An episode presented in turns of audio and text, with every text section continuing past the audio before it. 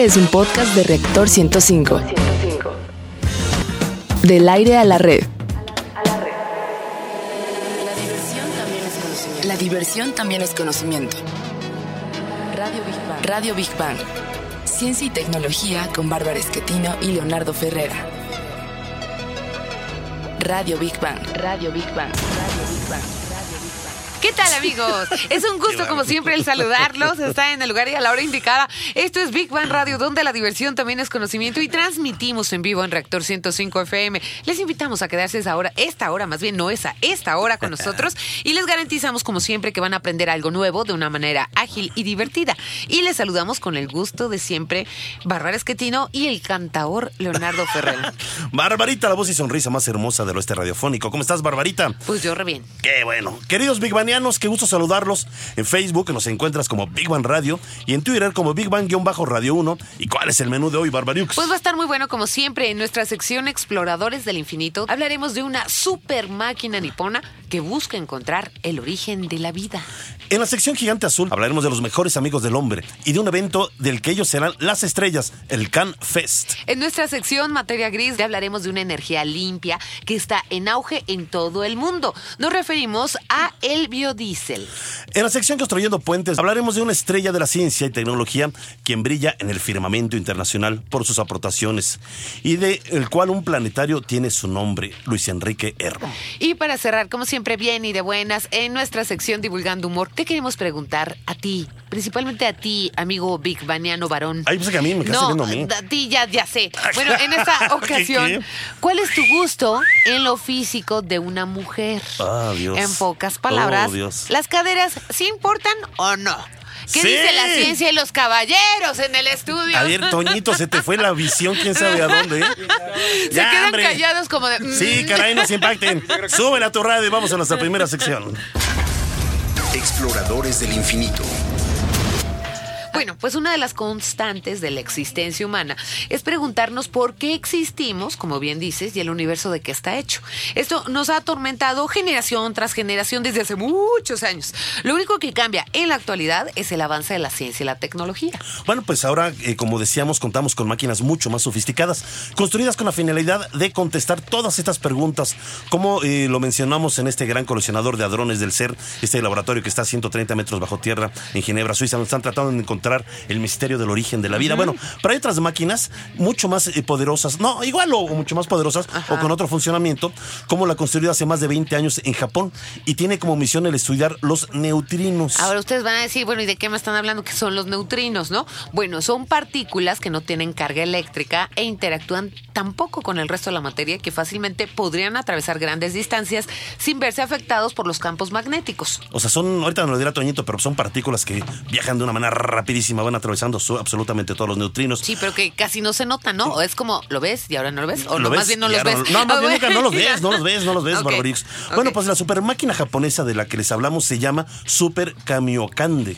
Y está hecha para estudiar esas partículas que les decimos y que podrían traer a la luz de qué están compuestas las supernovas y los agujeros negros. Recordemos que las supernovas son esas estrellas que mueren, que explotan. Bueno, pues vamos a escuchar más información en voz de Rogelio Castro.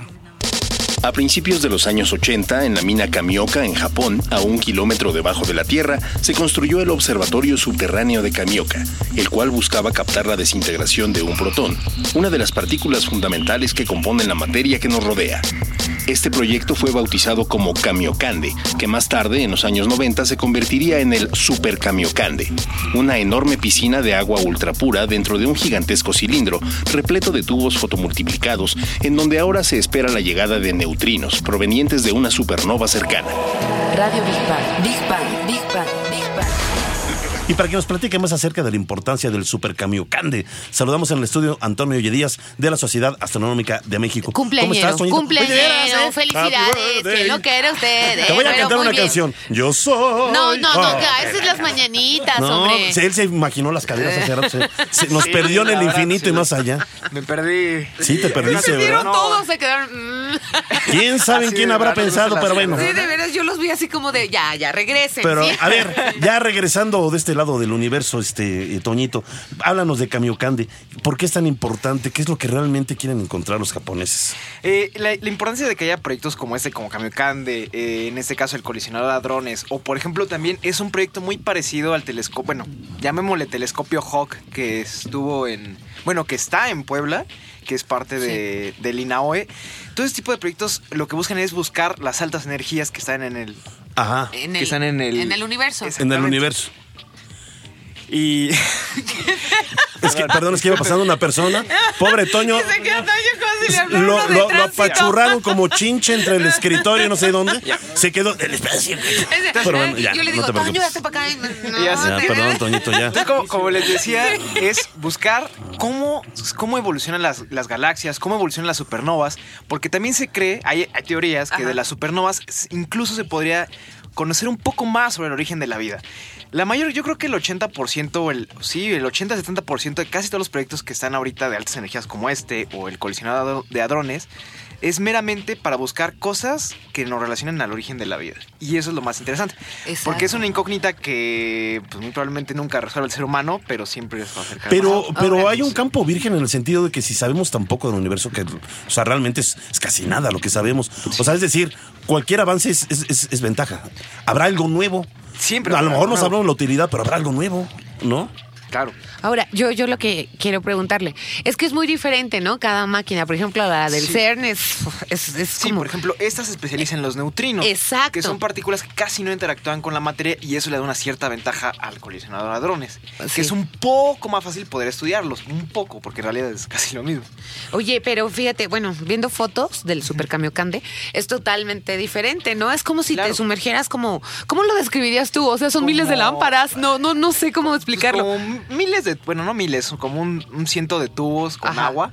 Sí, ajá. Pero sí, de hecho, por ejemplo, eh, este, este observatorio, yo le llamaría observatorio, ha sufrido también varios desperfectos. Un- en una ocasión tuvieron un problema con cuando estaban haciendo una detección y la presión que había en pues en, en la cámara donde están los tubos estuvo por reventar casi.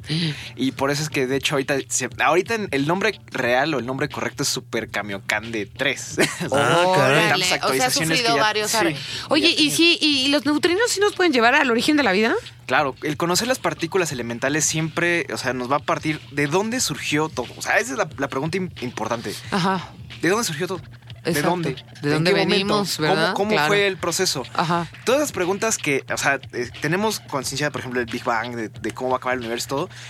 Pero como decía Leo, siempre vamos a encontrar algo nuevo, siempre, siempre, siempre. Y es muy probable de que esto, a pesar de que nos acerque un poco más sobre nuestro descubrimiento sobre el origen de la vida, igual nos aleje un poco más de que en realidad de lo que es, ¿no? Porque quién sabe, Claro. igual el Big Bang solamente fue un cacho de algo. Sí, y fue algo claro. más anteriormente. Claro.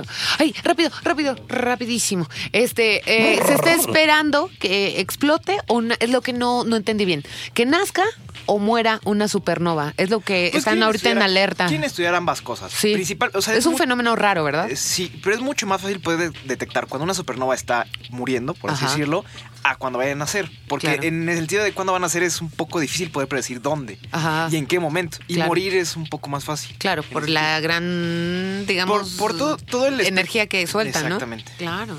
Ay, qué interesante. Venga, ¿no? venga. Pero bueno, Oye, bien. Toñito, fue tu cumpleaños. Muchas felicidades Ah, el día de muchas ayer. gracias. Un abrazo muy grande. Sí, y perdón, siguiendo con la tradición de las preguntas. ¿Para ti las caderas importan, Toñito? Ya, Sí, neta. No, ¿cómo, cómo que yo creo que sí? No te hagas de la boca chiquita, por favor, Toñito. Es que sí, sí, yo creo que sí. Ah, claro que sí. ¿Y para qué ves para arriba? ¿Qué? Pues es que Porque- se está imaginando. Ajá, Ah, te estás imaginando. Pero están aquí abajo, no están arriba. No, no, ya sé, pero me estoy imaginando, sí, o sea, sí, sí, sí. Ah, bueno.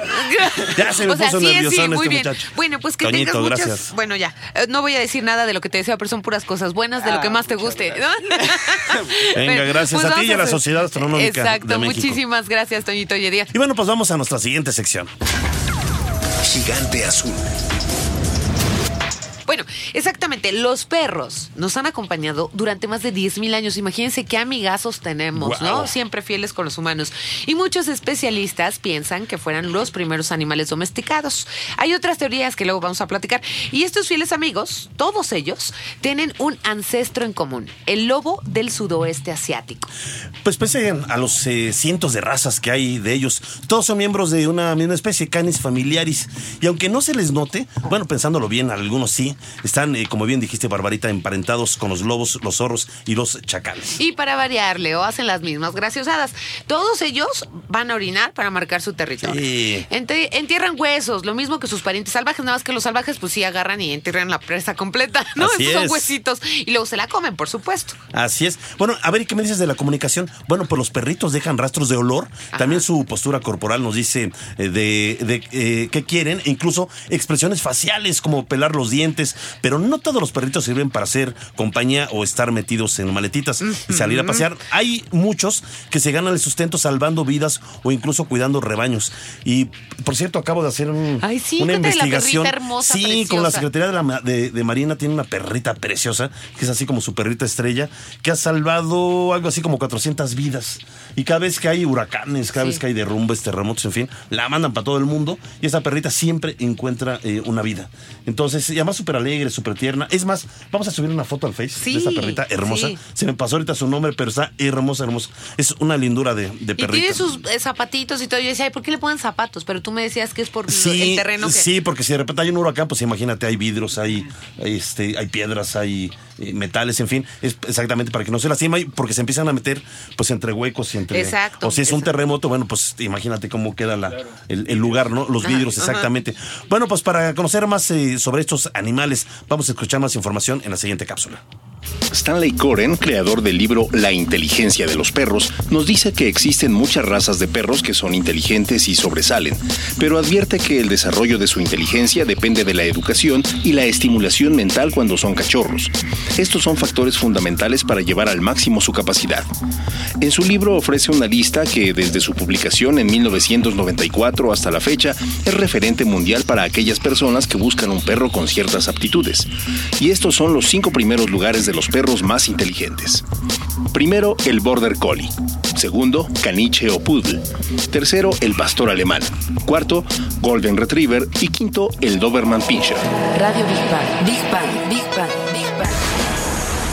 Y ahora es tiempo de saludar a Guillermo Valencia y Miguel Aguilar. Ellos son organizadores del CanFest y va a ser Naucalpan la sede del único festival canino en su género, con responsabilidad e impacto social, a través del cual fomenta y promueve el bienestar animal por medio de conferencias, concursos, en fin. Platíquenos, eh, mis estimados Guillermo y Miguel. ¿Cómo están? Gracias por estar aquí en Viva Hola, en ¿qué Radio. Muchas gracias. Ah, Hola, además ¿qué nos traen regalos que ahorita vamos a dar con nuestros Sí, y sí, unas sí. camisetas preciosas, ¿eh? Ajá. Platíquenos de este evento, por favor. Hola, ¿qué tal amigos? Pues sí, mires, ya estamos este, eh, casi listos para el evento que es el 26 y 27 aquí en el Parque Naucali. Obviamente está aquí en Naucalpan. Ajá. Es Ajá. para toda la gente que vive en la zona norte. Vamos a tener muchísimas actividades, los invitamos a que participen con nosotros. Eh, aquí también les hago una convocatoria que participen con nosotros en la carrera, Ajá. donde esta carrera, eh, el propósito es juntar croquetas para los protectores animales y Ah, el- los albergues. Entonces, ah, está bueno. eso está muy padre porque es un deporte que estamos introduciendo aquí en México que se llama el canicross. Ah. Ese canicross es un eh, que está en España muy famoso, donde tú corres con tu perrito a- atado a tu cintura con un arnés y Ándale. el Ah, perrito está eh, con una pechera para que no se lastime Ajá. y con un tiro y el perro va adelante. Entonces, Es un Ah. deporte que ahorita están practicándolo mucho en, en- en España y nosotros pues le hicimos la adaptación aquí a la Ciudad de México que hicimos el Canicross Park. Ay, ¿no? qué padre. qué interesante. Entonces, Vamos a tener instructores españoles que van a estar este, platicándonos cómo es el, el- el ejercicio que tienes que hacer. Ajá. Y, este, y es, un, es un deporte para que salgas al parque con tu mascota y convivas y, y activen, se activen los dos, ¿no? Entonces este, vas a estar al lado de tu fiel amigo corriendo y, este, y tiene toda una, un- una preparación para que puedas este, practicar el canicross. Ah, Y, está este, bueno. Está entonces vamos a hacer la carrera del canicross. Los invitamos a que nos traigan un kilo de croquetas. Les vamos a regalar una playera a los que participen participen con nosotros. Es un evento familiar. eh, Gratuito. ajá, Gratuito. gratuito. con- todas las actividades son gratuitas. Genial. Y, y la carrera este, en sí lo que queremos hacer también es que no es una carrera profesional, es para que vengas, corras, camines, trotes, pero que participes con tu familia. Se trata de dejar huella, ¿no? Claro. Dejar huella este, do- haciendo una donación y, este, y ayudando a todos los animalitos que lo necesitan. Venga. Yo, yo, ay, esto está muy interesante. Eh, rápido, vamos a hacer un ¿Qué paréntesis a para que Bárbara es animalera? ¿Cómo te decía? Sí. ¿Cuántos perros tiene? No, no, no, no, no, o sea, Perros, gatos, tortugas. ¡uf! Sí, sí, bueno, sí. total. La cosa es que estábamos platicando antes de que vinieran ustedes, este, chicos, que hay diferentes eventos de perros que ustedes eh, se distinguen para que no se vayan a confundir de otro que también es un poco famoso acá en la ciudad. Eh, platícanos por qué, cómo los podemos distinguir, cuál es, eh, pues, la misión de ustedes.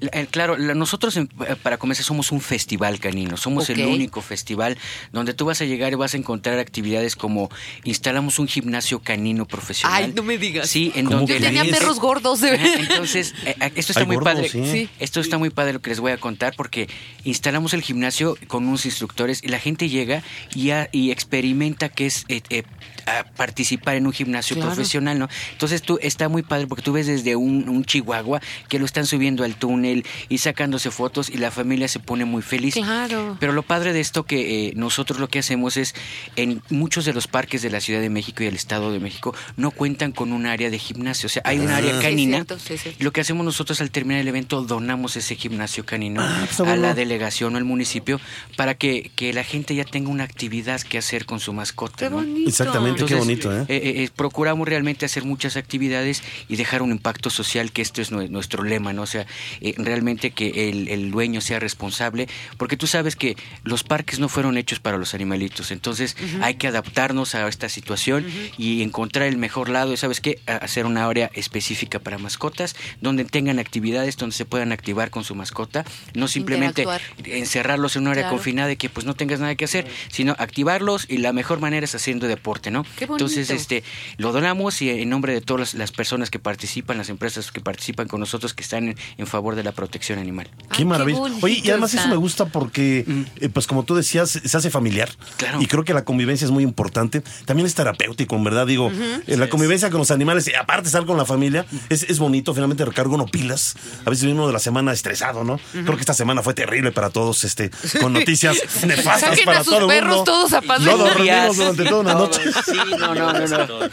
Entonces, saquemos a nuestros perros para olvidar las penas. ¿no? Oye, entonces, la, la finalidad de este festival es, recuérdenlo, es un festival Es donde un las festival. estrellas son los perritos, ¿no? Y diferentes actividades con ellos. Sí, tenemos exhibiciones de frisbee, este, que Ay, vas qué a poder. bonito. O sea, hay muchas actividades. O sea, si mi perro es menso, le enseñan a agarrar el platillo. Nunca lo logré de ver.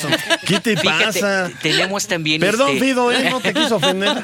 tenemos una, una clase de obediencia básica. Eso está Ay, gratuita. Yo la tomo. Entonces, este, Pues, Para ¿quién los sabe? perros, sí. Pues es como Pero los bueno, helados. puede Oye, a ver, participar. Va a haber helados a ver para si algo perros. se te pega. Exacto, también Sí, va a haber helados para perros. Una vez hablamos de los helados. Sí, a mí sí. me gustan, yo sí voy, ¿eh? Él se comió A mí- los helados yo me para comí. perros. Es que no, Yo fíjate me que están comí. hechos con miel. Están Sí, muy naturales, Muy ¿verdad? naturales. Casi rico. largo, pero bueno. Sí. Sí. sí, bueno, sí, Entonces, sanos. a ver, tenemos el, el del platillo, No, bajando tenemos los un rastros por gimnasio, diferentes tenemos la carrera con el dueño, donde la estrella es el perro, es el que realmente va corriendo, eh, tomando la delantera, adi- eh, más bien obediencia canina. ¿Qué más tenemos? Tenemos ¿Tenemos una pasar la canina? pasarela canina de ¡Uy, adopción, qué que es muy importante. donde vas a, están participando varias este, protectores con nosotros, donde llevan a las mascotitas y que ¿Yo pues, que no perro? tenga tiene oportunidad de, de adoptar una, un- encontrar un Eso, amigo ahí. Eso, eso. Y aparte tienes oportunidad. Oye, que no tengo perro para la carrera, ahí te lo presto. No ¿En hay serio? pretexto. Gracias. No, entonces, ¿Y en la pasarela puedo llevar a mi perro adorado? Sí, claro. Ay, qué bonito, Para exhibirle que lo conozcan. Oye, a ver, vamos a dar otra vez eh, eh, las fechas, el lugar. 26 y 27 de noviembre. Exactamente. Parque Naucali. En la, en la entrada de la área canina. Área es donde está el parque canino de, de- Que lleguen con su kilo de croquetas. Plantas. Es muy kilito importante. ¿verdad? Un y kilito. también nada queremos más. pedirles el apoyo a las, a las bandas que se quieren echar un palomazo con nosotros.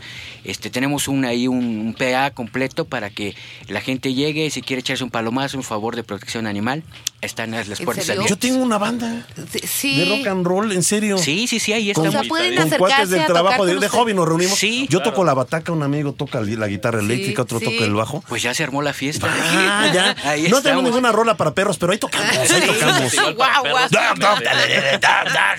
Oye, qué hermoso. Eh, Facebook, eh, página, Es donde podemos este, encontrarnos. diagonal Facebook México, Twitter también diagonal Facebook México, ahí nos encuentran. Nuestra página www.canfest.com.mx, ahí están todas las bases para participar en la carrera. Tenemos también, lo último que quisiera decirles, un- es una... Tenemos un check-up gratuito para todas las Ay, qué mascotas con veterinarios que van a estar. Tú llevas a tu mascota, te lo revisan gratuitamente para que Guau. puedas- Oye, yo quiero ser perro. Fíjate, gimnasio, helado, check-up, perritas que desfilan. No, hombre, está bueno eso. También perritos, los, machos también. Y También. esterilizaciones tenemos Esteril- también. No, ay, sí, yo no. Oye, ¿solo para Ya no perros o para gatos? Ya no también voy. aplica. Pe- perros y gatos. Perros y gatos se esterilizan. Es el Festival Canino, pero Guau. recibimos a los animalitos. Pues muchísimas, muchísimas gracias eh, a Guillermo Valencia y Miguel Aguilar de Canfest. Ya saben que está Can, precioso Fest, este Can de festival. perro, Fest de festival, Can Exacto. Fest. Muy bien. Y vamos a nuestra siguiente sección. Materia gris. Bueno, déjame platicarte de algo que tal vez sea la solución, sobre todo para esta ciudad, A el ver. biodiesel.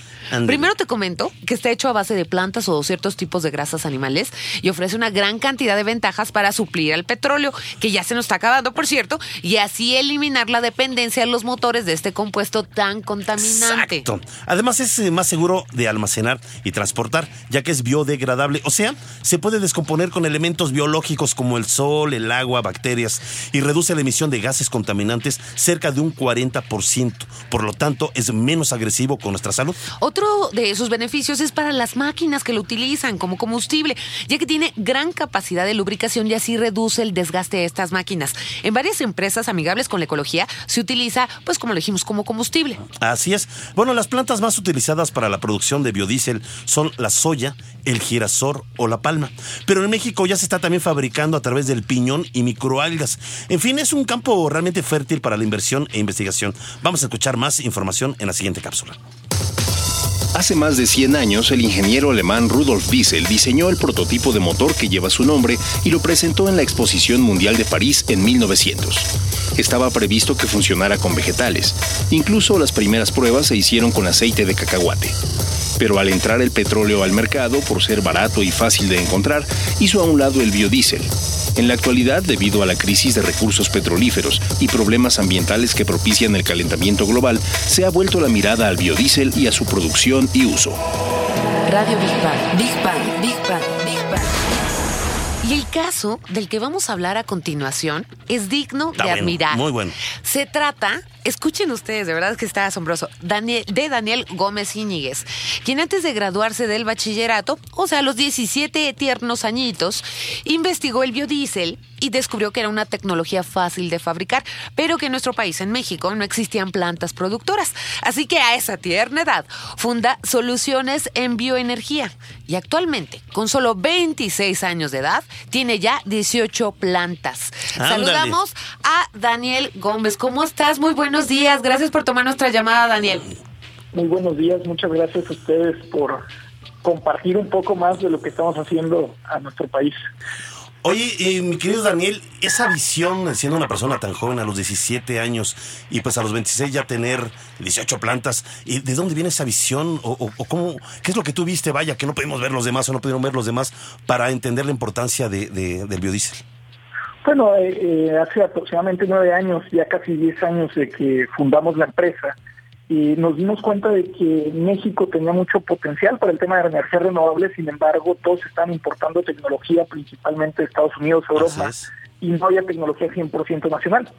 Eh, nos dimos cuenta también que dentro del modelo de negocios de los biocombustibles a nivel mundial, el modelo principal era la centralización de altos volúmenes de, de materia prima Ajá. para reducir los costos de producción, lo que hacía que el tema logístico en la distribución de la materia prima fuera uno de los factores clave que hacía que batallaran con la rentabilidad de este proyecto y que muchos países dependieran de subsidios. Así es. Y por otro lado, el que el biodiesel fuera un proceso tan sencillo de hacer también recaía en el hecho de que había muchas tecnologías de muy mala calidad de producción, lo que fueron desacreditando al biodiesel en muchas industrias internacionales. Y ahí fue donde se nos ocurre por qué no desarrollamos tecnología 100% mexicana para atacar un mercado potencial que solucione las dos problemáticas que había en el mercado. Por un lado, que no podías hacer biodiesel de alta calidad en pequeña escala y por otro lado el tema de la rentabilidad de los proyectos de biocombustibles en México. Oye, Daniel, una pregunta. Bueno, es que suena muy interesante. Quiero hacer un paréntesis. ¿Tú estudiaste un bachillerato tecnológico? Eh, estudié un bachillerato internacional, eh, estaba estudiando yo la preparatoria y, y aparte estaba estudiando un bachillerato con un programa suizo Ajá. y eso es donde yo empiezo a hacer la investigación de biocombustibles. Eh, eh, digo, esto es muy interesante para todos los chicos que tomen eh, tu ejemplo para, para atreverse a innovar y a ser emprendedores. Pero bueno, yo eh, escuchando todo esto, ¿no era difícil encontrar quién comprar el biodiesel, los motores adaptados para él, etcétera, etcétera? Y que te hicieran caso siendo Exacto, tan joven. sí, tan chiquitín. Porque de repente dicen, ¿qué les pasa Eh, con exacto. Oye, espérame, pues si los jóvenes se, se vale Claro, soñar y construir, digo, ¿no? Claro. Cu- Cuando empezamos surgieron varias preguntas. La primera es con qué dinero lo vas a hacer. Exacto. La segunda, ¿dónde está tu plan de negocios? Y yo en la vida había hecho un plan de negocios. Así. Pero ya es que dicen que sin plan de negocios no se puede tener una empresa. Sí. Y por otro lado te decían, oye, ¿cuál es tu experiencia profesional? Yo Bueno, los tenía- 17 años, no, tenía mucha experiencia profesional, que digamos.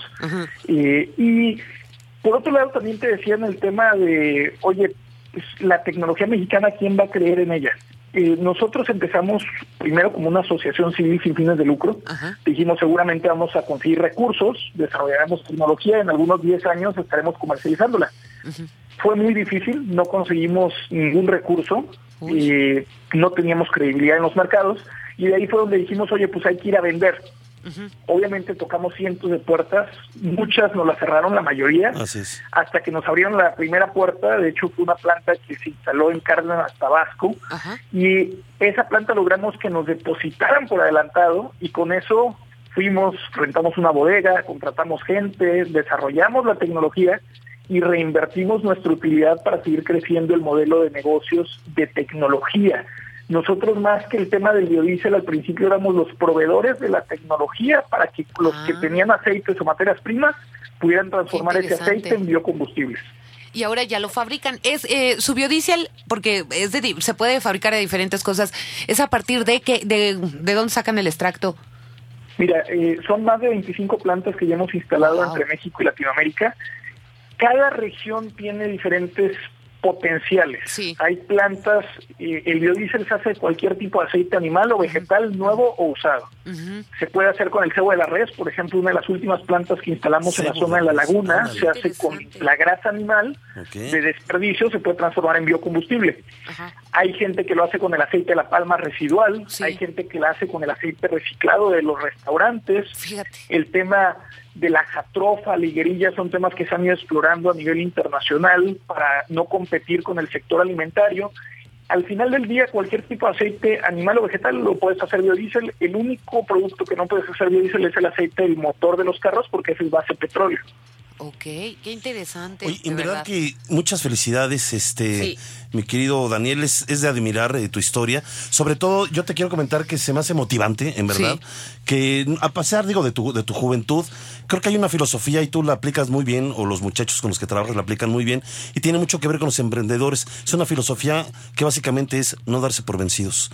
Porque tú lo acabas de comentar, tocaron cientos de puertas y la mayoría se les cerraron. Pero gracias a que perseveraron, gracias a que eh, no se dieron por vencidos finalmente, pues dieron una puerta, se les abrió y la han aprovechado bastante bien. Ya para tener pues más de 20 plantas, 25 creo comentaste, pues en verdad que es impresionante y son un ejemplo digno para todos los jóvenes en México. Les mandamos un abrazo enorme, enorme y mucho éxito y felicidades porque ustedes son muestra de que los mexicanos, los latinos, cuando se proponen hacer las cosas bien, las hacen muy bien y a veces hasta mejor que en otros lugares del mundo. Muchas gracias.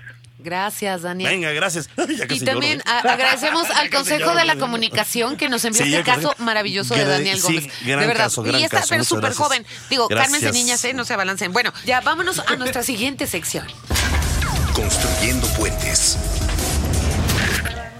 Pues hoy con Construyendo Puentes queremos hacer honor, aunque de una manera breve, al maestro Luis Enrique Erro, Claro. quien nació en el año de 1897 en el seno de una familia de inmigrantes españoles en el centro histórico de la Ciudad de México. Él estudió Ingeniería Civil y Derecho en la UNAM. Fue diputado en el Congreso de la Unión en 1934 y es precisamente su trabajo legislativo el que le permitió sentar las bases para reformar la educación técnica en México y así fundar más adelante el Instituto Politécnico Nacional en el año de 1936 junto a Narciso Basols y Carlos Vallejo Márquez. El decreto fue hecho por el, el aquel entonces presidente de la República, Lázaro Cárdenas. Y bueno, su trabajo en astronomía encuentra campo fértil en los Estados Unidos, para ser más exactos, en la Universidad de Harvard, donde invierte gran parte de su tiempo en su, en su observatorio, lo que le permite el plantearse una idea de lo que quería para nuestro país en ese rubro. Y bueno, pues al apoyar la candidatura del siguiente presidente, o sea, del presidente Ávila Camacho, y al ser este el ganador, pues apoya al maestro Luis Enrique Erro en la construcción y creación en 1942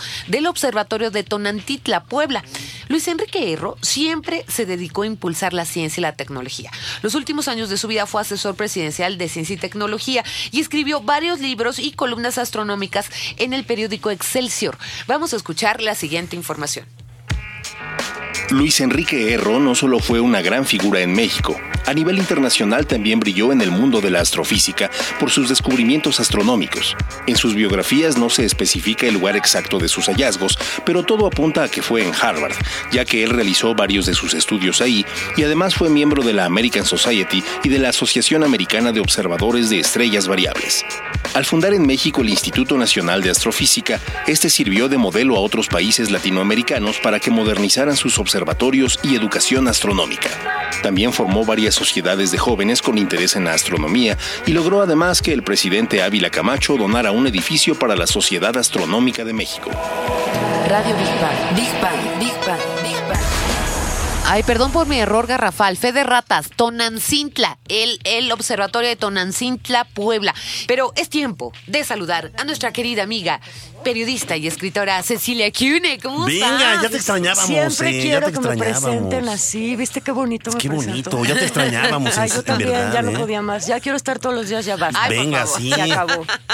Pues Javier, platícanos. Estamos hablando de un, pues, un gran hombre, ¿no? Pilar De en la ciencia, educación. ¿no? Les voy a decir una cosa que es insólita. ¿Qué? Pero Carlitos, que es un gran productor, me dijo, investiga, y tenía razón. Además de todo lo que hizo, escribió una novela, Erro, que se llama ¿Escribió Los pies novela? descalzos. Los Sí, pies descalzos, sí. no sabía. No en tiene serio, que ¿eh? ver con Shakira, nada de eso. Sí, sí, sí. Es, no. No, no, Es no. una historia, es una historia. Fíjate que él además se incorporó a la revolución de la huertista, en la revolución. Ándale. Entonces los pies descalzos le escribe en 1950 y tantos, una vez que ya pasó toda esta época, y narra la situación de un pueblo en la época de la revolución.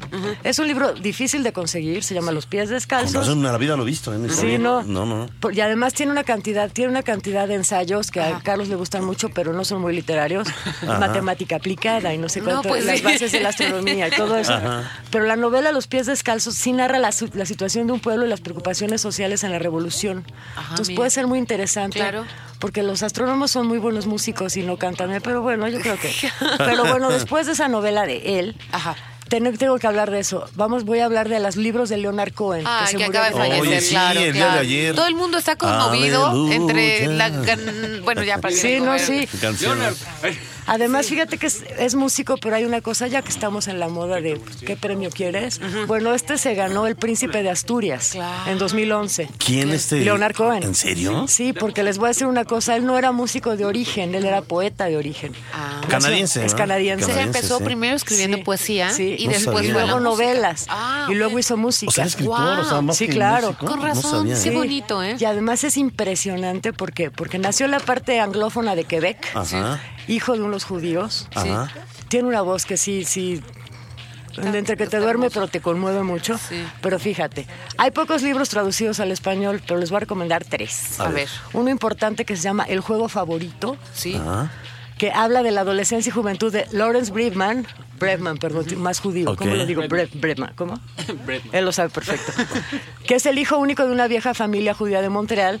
Entonces una cosa autobiográfica, ¿no? Sí. Ok. Pero entonces siempre, siempre está hablando, que esa yo la leí en inglés, pero es muy bonita. Está hablando entre el amor y la guerra. El juego favorito está descubriéndose como adolescente. Ajá. Y está hablando de cómo de pronto siempre quiere llegar a algún lado y hacer algo y nunca llega. Eso que nos pasa. Espero que nada más en la adolescencia y ahorita estaré yo loca. Pero, bueno. Pero lo que han dicho y es, tienen razón es que es una novela de aprendizaje. Ok. Porque la vida le cambia cuando entra a la universidad. Y luego él también se pone bien heavy porque era un teórico muy importante. Sí. Escribió un libro que se llama El libro de la misericordia. De la misericordia, ok. Y la base de este libro es, de pronto le dio un ataque de que quería llegar a algún lado y saber la verdad, entonces se pone, se pone a estudiar el Talmud, Ok. porque es judío. Sí. Y luego se pone a estudiar qué pasa con las, con las religiones confesionales y qué pasa con los hindús. Sí. Entonces se pone a escribir entre textos pequeños y poemas y no sé qué. Y cuando los reúne se llama El libro de la misericordia. Que ese Está sí bonito. está muy bonito. Ay, yo lo quiero Es leer. muy iluminado. Sí, qué bonito. Y luego dice, lo- mira, me encanta porque dice, dice una reseña que saca el New York Times, Sí. que dice que probablemente es la obra más confesional y salmódica escrita en nuestra cultura occidental contemporánea. Ay, qué hermosa. Y ahora sí que aleluya, como diría Aleluya y buenas recomendaciones para, para este viernes y fin de semana. Muchas gracias. Le- además le, que- Cecilia. le queda el frío, Leonardo. Le- ¿Verdad que sí? Sí, Muy bien, mira, a mí bien. me, sí me gustan sus canciones, pero él su voz se me hace muy melancólica. Sí, no, es Pero sí hay una tremenda. canción que me encanta, en verdad. Y, y ya vamos a quitarnos la cabeza, que es la, que es la canción de, de Shrek, por amor de Dios. Sí, por la, la- favor. La, de Aleluya. no O sea, es una gran canción. o sea. muchas películas. Sí, eh, ha sí. sido- ha sido- y es un ícono. que- usado mucho Que a mí me encanta la voz de, ¿cómo se llama? Jeff, Jeff eh, Buckley. Jeff Buckley. En la versión. La versión, Pero deberían de oír que también es muy salmódico y iluminador. Everybody knows. Ah, y luego la traducen. Que, es- Claro, El clima de claro. que es, se presta perfecto. se presta perfecto. Bueno, pues. ¿Dónde te recomendaciones. Me encuentran en? El Economista, a veces en Radio México Internacional y aquí en Big Bang Radio. Ándale. Bueno, muchas gracias, nos felicidades. fuimos muchas a gracias. Cohen. Bueno, pues vamos a nuestra siguiente sección, divulgando humor y las caderas. Ay, cálmate. Divulgando humor.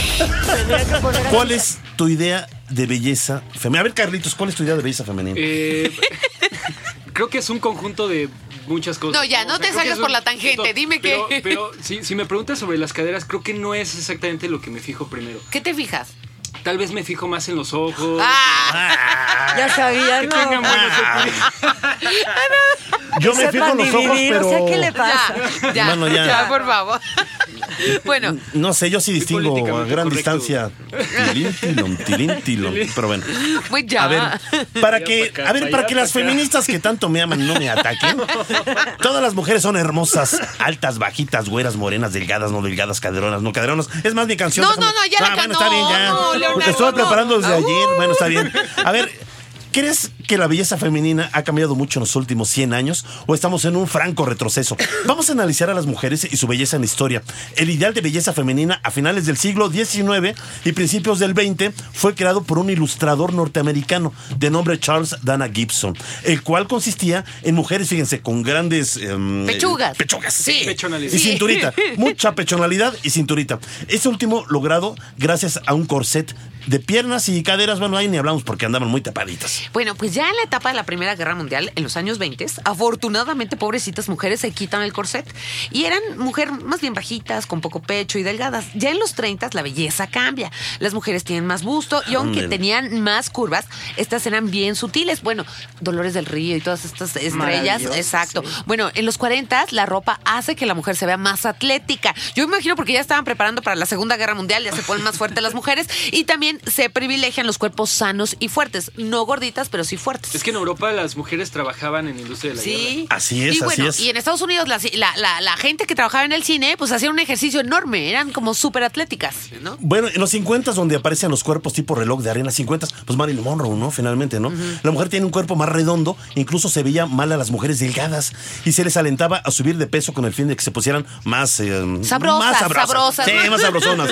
Lo que quiero decir es que las caderas se pusieron de moda, pero en los 60 las mujeres se rebelan y vuelven a estar de moda ser delgadas. Esta tendencia sigue en los 70 Y que se quiten el Recuerdo brasier A Los también, Ángeles ¿no? de Charlie, por ejemplo, Sí. la serie, ¿no? A este Farrah Fawcett Pues, Mayo. Era súper delgadita, claro, con un poco más de gusto, delgada, ¿no? Pero exactamente, súper ¿no? delgadita, claro. Así y es. bueno, eh, como dijo Leo, en los 70 era casi una obligación ser flaquita, pero en esta etapa sí tienen un poco más de busto y de cadera y que llegan los 80 y se ponen de moda los aerobics y surgen los modelos casi anoréxicas. Ahí comienza, ¿no? Con las piernas súper largas. Esta tendencia siguió en los 90, pero ya entrando al nuevo milenio, el bronceado no podía faltar y el abdomen marcado. Bueno, fueron tendencia, pero yo, yo me pregunto qué pasó en los últimos 10 años. ¿Por qué se pusieron de moda las caderas exageradas? No es caderonas, sino exageradas. Inyectadas, Eh, inyectadas. Vamos a escuchar Ya, perdió la siguiente naturalidad. Sí. Ah, ¿Se pusieron de moda? Pero es que están demasiado. Es tremendo. De acuerdo con investigadores de la Universidad de Oxford y del Hospital Churchill en Reino Unido, tener caderas anchas es síntoma de mayor inteligencia y genera mayor resistencia en las mujeres a desarrollar enfermedades crónicas. Dichos investigadores aseveran que las mujeres que acumulan grasas, tanto en la parte de cadera, glúteos y muslos, tienden a presentar menores niveles de colesterol malo y también mejoran su producción de hormonas. También es menor el porcentaje de las que desarrollan enfermedades crónicas como la diabetes o afecciones cardíacas. Presentar caderas o glúteos grandes implica una mayor acumulación de grasa omega 3, de la cual se ha demostrado brinda grandes beneficios principalmente al cerebro y es buena contra el envejecimiento. Radio Big Bang. Big Bang. Big Bang. Big Bang. Bueno, pues hay que aclarar que de ser cierto, este estudio solo resultaría efectivo para las mujeres con caderas naturales, no con caderas operadas como la de las Kardashian. Es lo que ahorita estamos diciendo. Para ellas recomendamos estudiar mucho. Pues Sí, bueno, o sea, es que yo tampoco creo que las caderas anchas sean síntoma de que una mujer sea más inteligente, pero bueno, vamos a ver. Pero ¿no? bueno, hablando de, de la atracción, eh, según varios estudios a nivel mundial, las caderas, eh, pecho y cintura son muy importantes para que ellos se sientan atraídos por ellas. ¿Tú qué Eh, dices, Carlitos? yo ¿Verdad sí que lo hasta creo. el ojo Sí, lo creo. Te digo, Sí, vean, sí. hasta la vio por allá. Les están brillando Eh, los ojos a la sí, cabina, yo no lo sé. Bueno, ¿sabían que el sensual movimiento que hacemos las mujeres al caminar se debe más bien a nuestra fisonomía y no a nuestra vanidad? Ok, las mujeres tenemos la pelvis más ancha que los hombres debido a que contamos con el canal del parto. Por esa anchura giramos más que ustedes a cada paso que damos. No es porque se nos queden viendo bola de babosos. No, no es. No, yo ya sabía que era un mecanismo natural, yo ya lo sabía. Y yo ya lo había analizado. Ah, ya. claro. Pura Es más, biología. tienen prisa, pues me va más para allá, para allá, para allá, para acá, para allá, para acá, para allá, para acá, para allá, para Ya acá, para allá, toda para mi acá. investigación, Leo. Que sí, que no, que sí, que no, que sí. que Ya. no. bueno, ya. Y les dejamos a su consideración este estudio realizado por investigadores de la Universidad de Leeds, en Reino Unido, que estudió a mujeres de 18 a 26 años con diferentes medidas de caderas, teniendo como resultado que las mujeres de caderas más anchas. Bueno, pues según ellos son más abiertas al sexo. Uh. No se espanten. También según los investigadores, esto tiene una razón evolutiva, ya que para una mujer de cadera grande es más fácil dar a luz. Bueno, estamos hablando también de glúteos, ¿eh? O sea, la cadera con los glúteos. Pero bueno, eh, no es lo mismo tener cadera ancha y nada de glúteos porque se ve feo. Pero bueno, ya. Lo que yo digo es que ¿qué tiene que ver? Todas son bonitas, yo defendiéndolas y tú ya. La gimnasia con la magnesia. Esa es mi, mi reflexión. ¿Qué tiene que ver la gimnasia con la magnesia? No por ser caderona eres promiscua, ¿eh? Así que en lo personal, creo que las mujeres y las decisiones que tomemos con nuestro cuerpo son solo de nosotras y por lo tanto valiosas. Así que no importa, como dijo Leo, si eres llenita, alta, bajita, etcétera, etcétera. Hazlo todo con amor. He dicho. ¡Venga! Gracias, amado Mucho, público. mucho, mucho amor. Ya nos vamos. Agradecemos a la producción de controles técnicos, Eddie Gobea, en la producción general, Carlos Serrano, Ceci Mazarigo asistiendo a la producción. En redes sociales, a Gaby Chulina en la locución de las cápsulas, Rogelio Castro y a todos nuestros investigadores y científicos que amablemente participan con nosotros en cada emisión. Y, Y- también mi querida este, C. Se, se Cune, Se Cune, preciosa. gracias. Adiós, adiós. Sí, y vamos a pu- publicar tus eh, Las recomendaciones. recomendaciones. Sí, Recuerden, favor, queridos Big. Banianos, sin ustedes este programa tampoco sería posible. Gracias por estar con nosotros. Hasta la próxima semana en punto de las 11 esto es Big One Radio, donde la diversión también es conocimiento. Me gustan las altas y la chaparrita, la No, las gordas y las chiquitas solteras cadera, mercedes, no me encantan. Las caras bonitas, cadera, los no queremos. cadera. Caderas bonitas todos. Bye. La diversión también es conocimiento. La diversión también es conocimiento. Radio Big Bang. Radio Big Bang. Ciencia y tecnología con Bárbara Esquetino y Leonardo Ferrera. Radio Big Bang. Radio Big Bang. Radio Big Bang. Esto fue un podcast de reactor. Podcast de reactor. Del aire A la red.